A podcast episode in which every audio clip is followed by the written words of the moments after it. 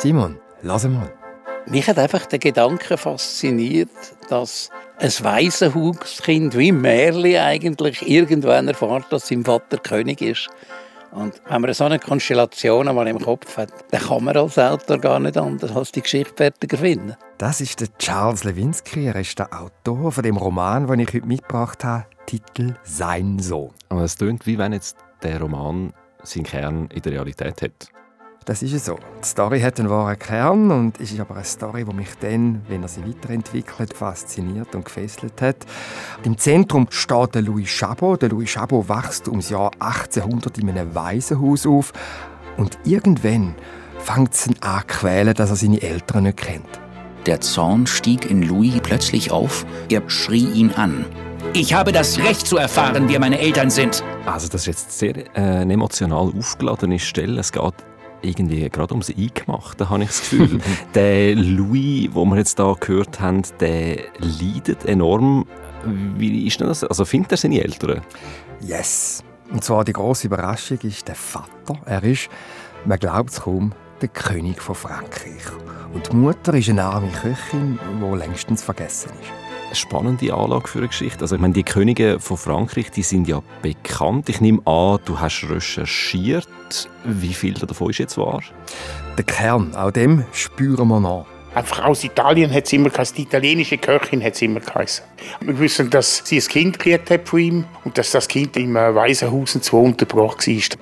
Das war jetzt nicht mehr der Charles Lewinsky. Wer ist das?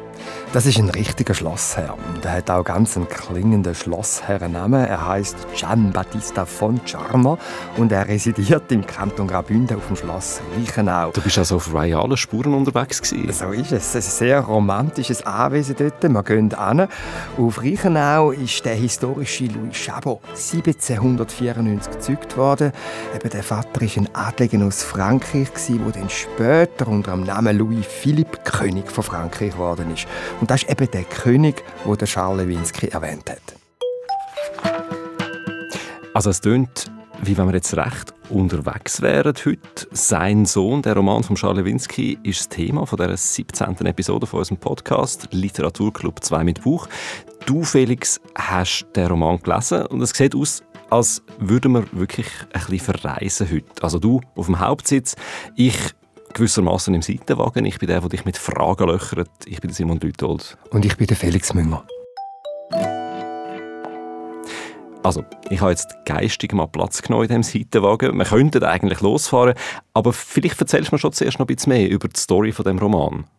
Also der Roman erzählt die Lebensgeschichte von Louis Chabot, der 1794 geboren wird und dann in einem Waisenhaus zu Mailand abgegeben wird. Also das ist der historische Teil von dem Roman. Genau. Und da davon ausgehend entwickelt jetzt der Charles Lewinsky für den Louis eine fiktive Lebensgeschichte. Und die spielt in den damaligen turbulenten Jahrzehnten nach der Französischen Revolution. Also der Louis da, der wächst in einem Mailänder Waisenhaus auf und irgendwann läuft er dann davor. Er ist mittlerweile ein Teenager. Er führt dann so ein abenteuerliches Vagabundenleben.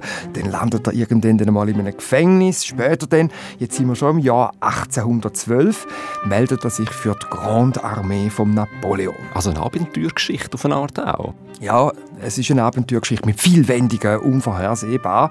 Und er zieht dann als äh, Soldat, also mit dem Napoleon, nach Russland.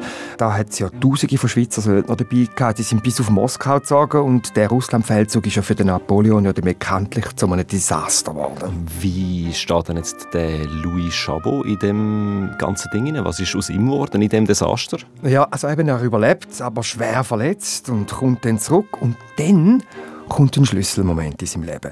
Weil dann entbrennt ihm der Wunsch, endlich zu wissen, wer eigentlich seine Eltern sind. Er nimmt Spuren auf, äh, die führen dann nach Graubünden und dort findet er dann tatsächlich seine Mutter. Also das ist die Köchin, die du vorher gesagt hast? Ja, genau, die ist ursprünglich aus Italien gekommen und dann in dem, im Bündnerland auf dem Schloss Reichenau hat sie geschafft. Und im Roman, also der Louis dann kommt, äh, als junger Mann, lebt sie immer noch in Graubünden, aber die Begegnung, äh, die scheitert. Die Mutter ist in der Zwischenzeit geistig umnachtet. Das hat er sich wahrscheinlich nicht so vorgestellt.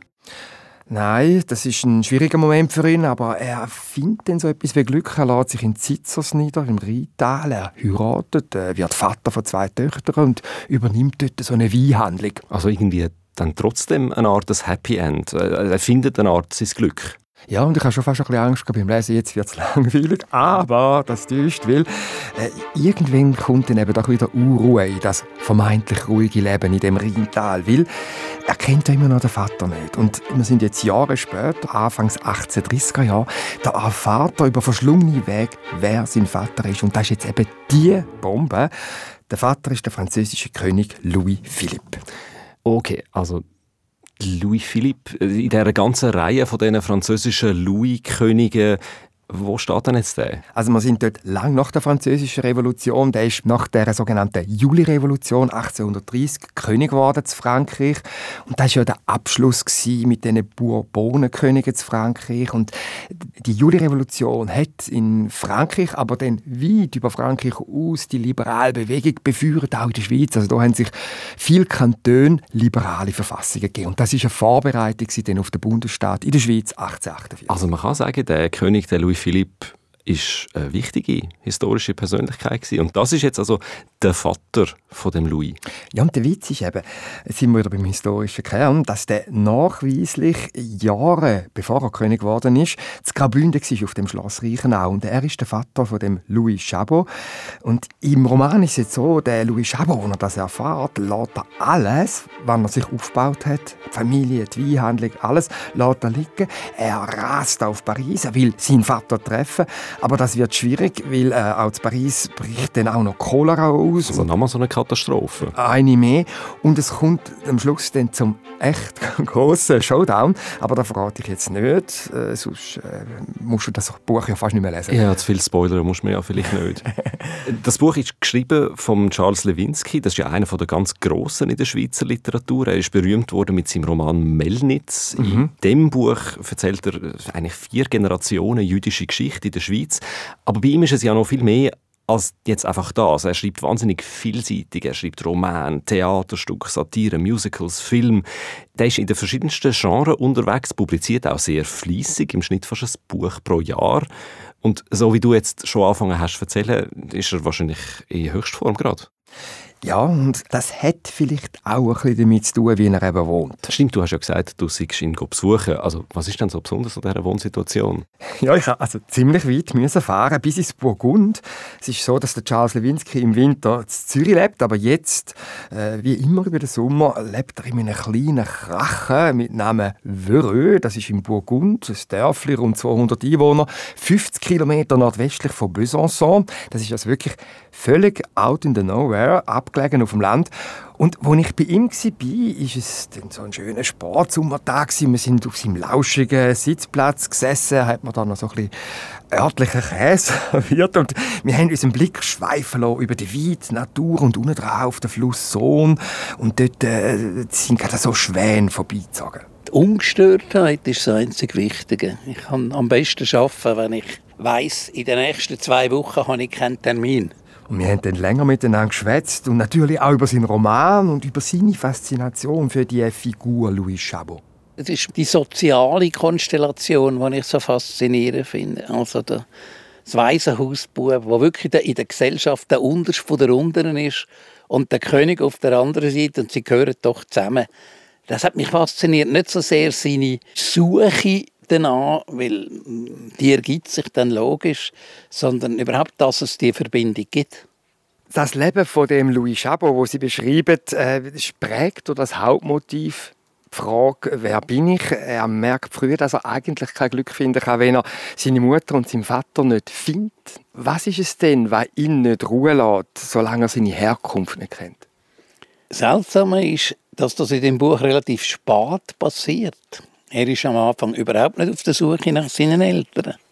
Als junger Mensch leidet er gar nicht darunter. Er ist unter lauter weisen Kinder aufgewachsen. Es ist normal, dass man keine Eltern hat. Und eigentlich erst an einem Punkt, wo er wegen seiner Kriegsverletzung dort angekommen ist, wo er sich eigentlich umbringen will und dem ganzen Elend von seinem Leben ein Ende machen, sagt ihm jemand, hast du schon mal überlegt, wer deine Eltern sind? Vielleicht kannst du ja doch herausfinden, wer es ist. Und erst steht geht das ihm los. Warum kann er es denn nicht auf sich beruhen lassen? Ich glaube, es gibt Fragen, wenn man sie einmal stellt, muss man auch eine Antwort finden. Es ist ja so, dass sie sich für die Figur ein unglaublich turbulentes Leben ausdenkt haben. Was steckt dahinter, dass sie ihre Figur mit so einer geballten Ladung von Schicksalsschlägen konfrontieren? Es ist eigentlich gar nichts, was ich mir ausgedacht habe. Ich habe gewusst, wo er lebt, in welcher historischen Zeit läuft.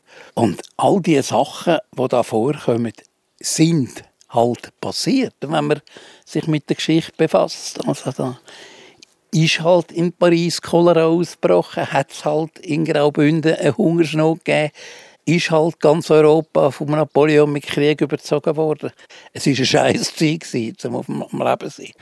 Gibt es da auch so fast so eine Lust beim Schreiben, zu schauen, wie die eigene Figur denn mit all diesen schweren Schicksalsschlägen zurechtkommt? Es ist lustig, ich habe mich letztens mit einem Kollegen darüber unterhalten und habe gefunden, man darf als Autor nicht zu nett sein mit seiner Figur. Man ist dann verleitet, weil man eine Figur gut kennt, der nichts allzu Böses anzutun. Aber es gibt Geschichten, wo das halt so muss passieren und ein Held, der pausenlos nur weisse Kätzchen vom Feistersims rettet, ist todlangweilig.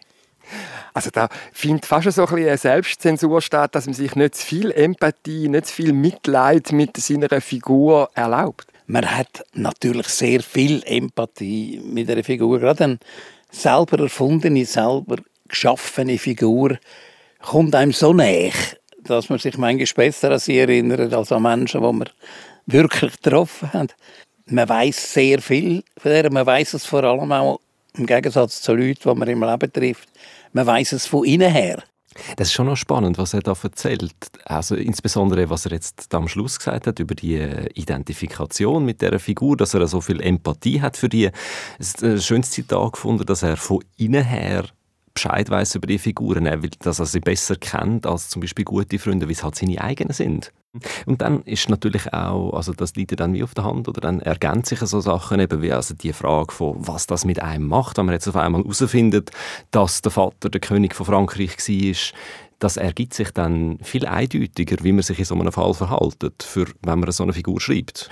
Im Prinzip ist, was er sagt, dass die Geschichte mit die besten Geschichten schreibt. Ja, und in dem Fall weiß man ja, dass die Mutter von dem Louis Chabot äh, eine Köchin war aus Italien mit Namen Marianne Banzori. Das ist verbürgt. Auch verbürgt ist, dass sie in Graubünden auf dem Schloss Reichenau geschafft hat, weil da hat es auf dem Schloss eine Schule mit Internat. Also das erklärt, warum die Köchin, die Mutter tätig war. Aber was hat dann der Vater, also der König Louis Philipp, dort verloren gehabt? Das ist auch noch eine spannende Geschichte. Er hat dort ein paar Monate als Lehrer geschafft. Ab November 1793 für etwa neun Monate. Und es ist so, dass er drum auf das Reichenau gekommen ist im Bündnerland, oder? Weil er sich hat müssen verstecken. Er ist dort mal in der Wirre von der französischen Revolution in Frankreich in Gefahr gewesen. Er ist dann geflohen und hat auf dem Schloss Reichenau unter dem Namen Chabot gewohnt. Jetzt haben wir ja vorher schon ganz kurz den Schlossherr von Reichenau gehört. Du hast mir erzählt, du seist auf Reichenau gefahren in dem, in dem Schloss schauen. Hast du dann dort noch Spuren gefunden von dieser Geschichte, von diesen Leuten? Ich habe mich auf die Suche gemacht, weil mich genau diese Frage interessiert hat. Und ich habe dann den Schlossherr, den Gian Battista von Czarner, kontaktiert und er hat mich dann da großherzig spontan sofort eingeladen auf sein Schloss. Äh, er ist heute der Chef von einem Weinbaubetrieb. Äh, der liegt wunderschön, also das Schloss. Also, du kennst vielleicht das, dort, wo Vorder- und Hinterrhein zusammenfließen. Hm, das ist eine schöne Region dort. Und dann hat man einen gut 70-jährigen Herr aufgemacht, eine markante Persönlichkeit mit Vollbart, also weißt so der Typ äh, raue Schale, weicher Kern. Mhm. Grüezi. Grüezi. Ich suche hier den Schlossherr Gian Battista von Charner. Bin ich da richtig? Nicht Schlossherr, Hofnarr heißt das bei uns. Schlossherren sind ausgestorben. Ich bin auf der Suche nach den Spuren von Louis Philipp und der Köchin Marianne Banzori. Findet man die da? Ja, vom Louis Philipp findet man Spuren, für ihr keine. Und können wir uns auf die Suche machen? Kein Problem. Tun wir miteinander. Gut. Der Gian Battista Fontschauer läuft jetzt voraus. Und es geht durch einen grossen Saal durch. Und wir kommen zu einem Portal. Dem ehrwürdigen alten Schloss steigen wir jetzt eine steile Steinstege rauf. Das ist der, der Aussentrakt, der 1750 gebaut worden ist. Und jetzt ist der von Schauner abgebogen. in einen Raum, vielleicht 5 auf 5 Meter. Es hat eine Handvoll Plüschsessel, es hat einen Kachelofen an der Wand, Stuckaturen an der Decke, einen wuchtigen barocken Spiegel und mehrere Ölgemälde. Also da hat Louis Philippe geschlafen, er hat Unterricht gegeben, er hat gelebt in dem Raum. Er hat eine kleine Kammer gehabt, einen Alkoven, wo er geschlafen hat. Und er hat ein eigenes WC gehabt, ein Plumpsklo zu dieser Zeit.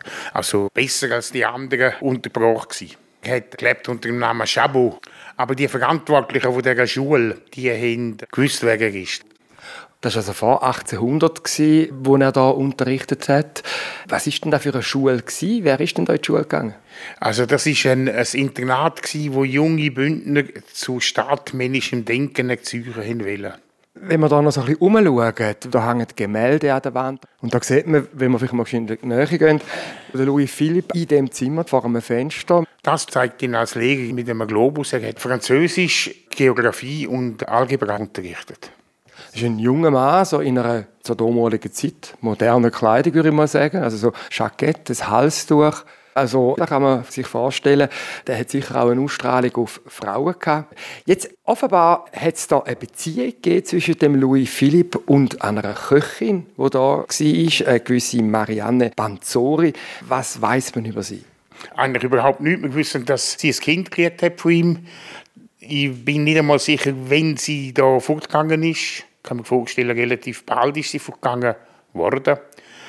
Ich äh, nehme an, dass die äh, zurückgeschickt worden ist und mit dem Kind dann halt, dass das in ein Waisenhaus gegeben hat. Ist sie denn aus Mailand gewesen? Weil der Sohn hat mir ja nachher dort in ein Waisenhaus gegeben, 1794. Das weiß man auch nicht. Also die italienische Köchin hat es immer geheißen. Wie muss man sich das vorstellen in selber Zeit, wenn da ein adliger Lehrer da ist, nachher mit der Köchin ein Verhältnis hat, ein Kind auf die Welt kommt? Was bedeutet das für die beiden? Für ihn das nicht viel. Er hat das können in Ordnung bringen und für sie ist es ein tiefer Einschnitt in ihrem Leben gewesen. Ich nehme an, sie ist entschädigt worden. Aber es ist schon darum gegangen, den Fall zu vertuschen. Ja, natürlich hat man es probiert zu vertuschen, weil das war für die von dieser Schule gar keine gute Geschichte gewesen. Und das ist totgeschwiegen worden. Und mit Geld hat man die Köchin mutmaßlich nachher zum Schweigen gebracht. Ich kann mir das vorstellen, mutmaßlich schon, weil sonst hätte sie ja können das Waisenhaus nicht vorauszahlen oder irgendetwas. Spannend, was der Giambattista Fontana da erzählt. Aber wie hat denn das der Charles Lewinsky gemacht? Also wie ist er auf das Thema gestoßen? Ist er auch auf dem Schloss Reichenau gewesen? Nein, offenbar ist er über ein Sachbuch auf die Geschichte von Louis Chabot gestoßen und zwar äh, durch das Buch mit dem Titel Blaues Blut, royale Geschichten vom Historiker und Schriftsteller Michael van Orsu. Und dort drin, äh, das habe ich jetzt auch noch gelesen, gibt es ein Kapitel über die Geschichte und das ist 2019 rausgekommen und da erfahrt man alles, was historisch verbürgt ist. Aber eben, also jetzt viel ist es dann gleich nicht, wo man weiß. Also das meiste in dem Roman von Charles Lewinsky ist offensichtlich Fiktion. Und das ist ja schon auch noch ein Risiko. Ich meine, das könnte unglaubwürdig wirken, wenn man zu viel erfindet. Es könnte kitschig wirken. Wie überzeugend ist es, die Darstellung von dieser Figur Louis Chabot? Also ich persönlich habe es sehr überzeugend gefunden, weil Lewinsky das Innere vom Louis rausschafft. Ich verstehe, warum er das macht, was er macht. Aber der Charles Lewinsky geht dann auch nicht zu nah an. Also er lässt seiner Figur sein Geheimnis. Und genau diese Mischung, die hält mich bei der Stange. Und wie ist es sprachlich gemacht? Spürt man da das 18., 19. Jahrhundert raus? Ja, also die Sprache die ist sehr wichtig in dem Roman. Die ist nicht irgendwie so historisierend, sondern sie ist eine moderne Sprache. Also gar nicht 18. 19. Jahrhundert? Nein, es ist nicht so ein Retro-Style, den er da sprachlich pflegt. Es ist eine flüssende Sprache, es gibt dramatische Szenen mit höherem Tempo, es gibt viele Sätze ohne Verben, so hingeworfene Satzstücke, einfach damit das Tempo gehalten wird. Und dann gibt es aber zwischendurch auch durchaus ein bisschen ruhigere Schilderungen. Also die Geschichte von dieser Figur von dem Louis Chabot, das ist das eine, aber das andere ist eben der ganze historische Hintergrund, die Zeit, die ersten Jahrzehnte vom 19. Jahrhundert mit all dem Schrecken, wo wir ja davon gehört haben, äh, die Waisenhaus-Thematik, die Seuchen, die es gegeben hat, der Krieg von Napoleon, das ist der Hintergrund, wo der Charles Lewinsky halt wählt mhm. für seinen Roman. Wie wichtig ist denn die Zeit für das Buch? Also kann man auch sagen, das Buch ist ein Bild von einer Zeit? Ja, ein Stück weit sicher schon. Allerdings kein allzu opulentes. Es ist ähnlich gemacht wie bei der Figur. Also, das Historische wird in Pinselstrich gezeigt. Es blitzt auf. Es wird angedeutet und man muss sich dann ja, das Bild, das Ganze selber in der Fantasie zusammensetzen. Und vielleicht, ich habe da ein Beispiel mitgebracht. Es geht um die Hungersnot, die schon erwähnt worden ist, die vorkommt.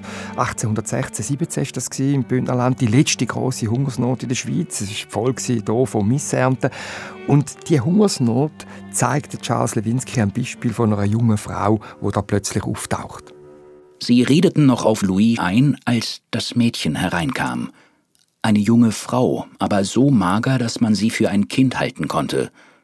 Trotz des schlechten Wetters trug sie keinen Mantel, das Kleid durchnässt, die Haare strähnig. Hunger, sagte sie, dann fiel sie in Ohnmacht. Louis trug sie durch den Regen nach Hause. Sie war leicht in seinen Armen.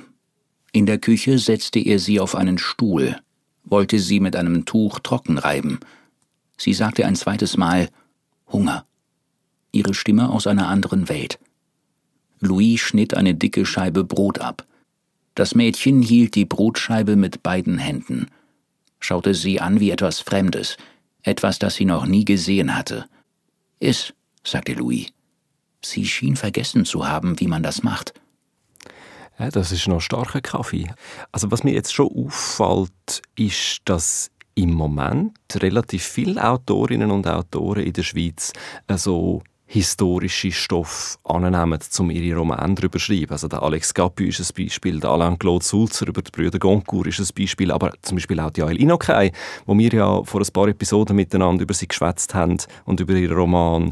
Oder jetzt gerade rausgekommen, der Thomas Hürlimann, wo Nicola und Franziska in der letzten Episode darüber geredet haben. Ich frage mich, warum ist echt das so mit diesen historischen Stoffen? Warum sind die so attraktiv im Moment? Ja, es ist schon auffällig und gerade Charles Lewinsky lässt ja viel von seinen Romanen in der Historie spielen und ja, ihm äh, auf dem Sitzplatz im burgundischen Wörö dann mal so ein bisschen unterstellt, dass sie vermutlich so, weil er möglicherweise ein Nostalgiker sei und in der Vergangenheit eben einfach die bessere Stoffe finde. Und da hat er dann kurz müssen lachen Nein, es hat einen ganz anderen Grund, ganz einen simplen Handwerker. Ich bin ein alter Sack. Und alte Säcke wissen eigentlich nicht mehr, wie in der Gegenwart geredet wird, schon gar nicht von jungen Leuten. Ich könnte, glaube ich, gar keinen Gegenwartsroman schreiben, der stimmt. Während in einem historischen Kontext kann ich mir eine eigene Welt schaffen. Die Leute reden ja nicht so, wie sie in historischen Romanen reden. Aber es lebt niemand mehr, der sagen kann, hey, wir haben das aber ganz anders gesagt. Und ich glaube, das ist ein ganz praktischer Grund, weshalb ich mich eher an einen historischen Stoff traue als an einen Gegenwartsstoff. In einem Interview haben Sie gesagt, dass sein Sohn für Sie als Autor, Zitat, wirklich etwas Schwieriges war. Ich stelle mir vor, dass für einen Autor, eine Autorin der neue Roman, den man so vor sich hat, immer eine enorme Herausforderung ist. Was ist denn für Sie das besonders Schwierige? Ähm, es gibt ja, glaube ich, grundsätzlich zwei Sorten von Autoren. Und das ist keine Wertung. Es ist nicht eine Sorte besser wie die andere. Jeder ist, wie er ist. Und die einen haben ihre Sprache. Und in ihrer Sprache erzählen sie ihre Geschichten. Also das typischste Beispiel ist Thomas Mann. Ein Thomas Mann-Satz erkennen Sie, wenn Sie das Buch noch nie gelesen haben. Dann ist es klar. Nur Thomas Mann schreibt es so. Und ich gehöre zur anderen Gruppe. Ich suche mir für jede Geschichte, die ich erzähle, die Sprache, die dieser Geschichte entspricht. Ich kann nicht jede Geschichte in der gleichen Sprache erzählen und suche nach der Sprache, wo jetzt für die Geschichte richtig ist und die Geschichte am besten transportiert. Das ist jetzt bei dem Buch besonders schwierig gewesen. Ich habe nicht so leicht den Ton gefunden, der für mich gestimmt hat, um diese Geschichte zu erzählen. Weil es sehr, äh, gemerkt habe, es wird eine sehr emotionale Geschichte, eine Geschichte mit sehr viel auch Schicksalsschlägen für die Hauptfigur. Habe ich ein Weile gebraucht, um zu merken, es braucht eine ganz trockene Sprache.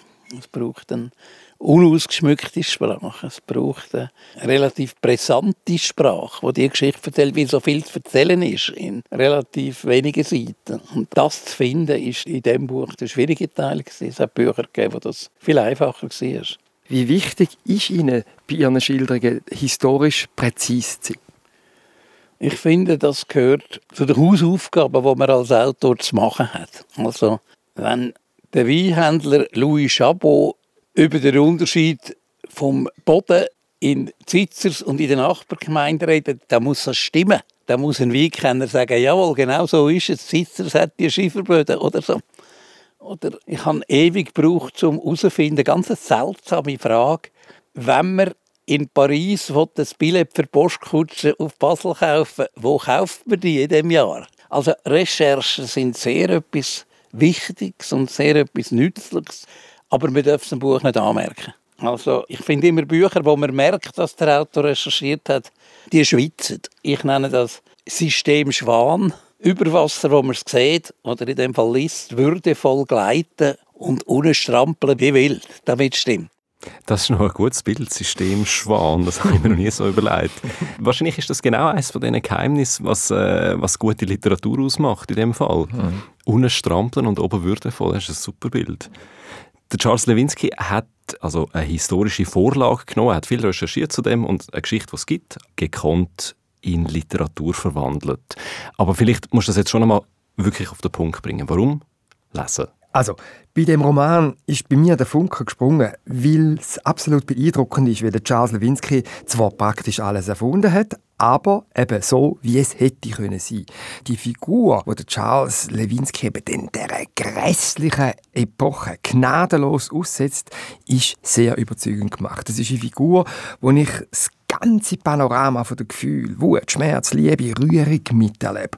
Und offenbar, das habe ich noch verrückt gefunden äh, beim Interview mit dem Charles Lewinsky, hat sich da eine Emotionalität übertragen von ihm als Autor auf mich als Leser. Weil ziemlich am Schluss von unserem Gespräch dort auf dem Sitzplatz hat man der Charles Lewinsky noch das da gesagt. Als ich meine ersten Bücher geschrieben habe, habe ich immer eine innerliche Distanz, ironische Grundhaltung zu meiner eigenen Geschichte. Und ich habe mehrere Bücher gebraucht, um mich von dem zu lösen und zu verstehen, dass man sich nicht kann hinter Ironie und Abstand verstecken sondern dass man in eine Geschichte sich selber muss voll einbringen und dass man keine Angst haben vor Gefühl und dass man keine Angst haben auch vor Schmerzen, aber auch keine Angst haben vor Glück von einer Figur. Und das hat sich jetzt gerade bei dieser Figur, finde ich, wieder sehr, sehr bestätigt.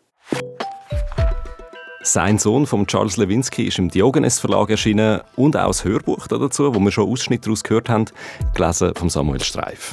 Und das ist sie, die Episode 17 Literaturclub 2 mit Buch. Mit mir, Simon Lüthold. Und mit mir, Felix Münger. Produktion Barbara Peter, Sounddesign Michael Studer.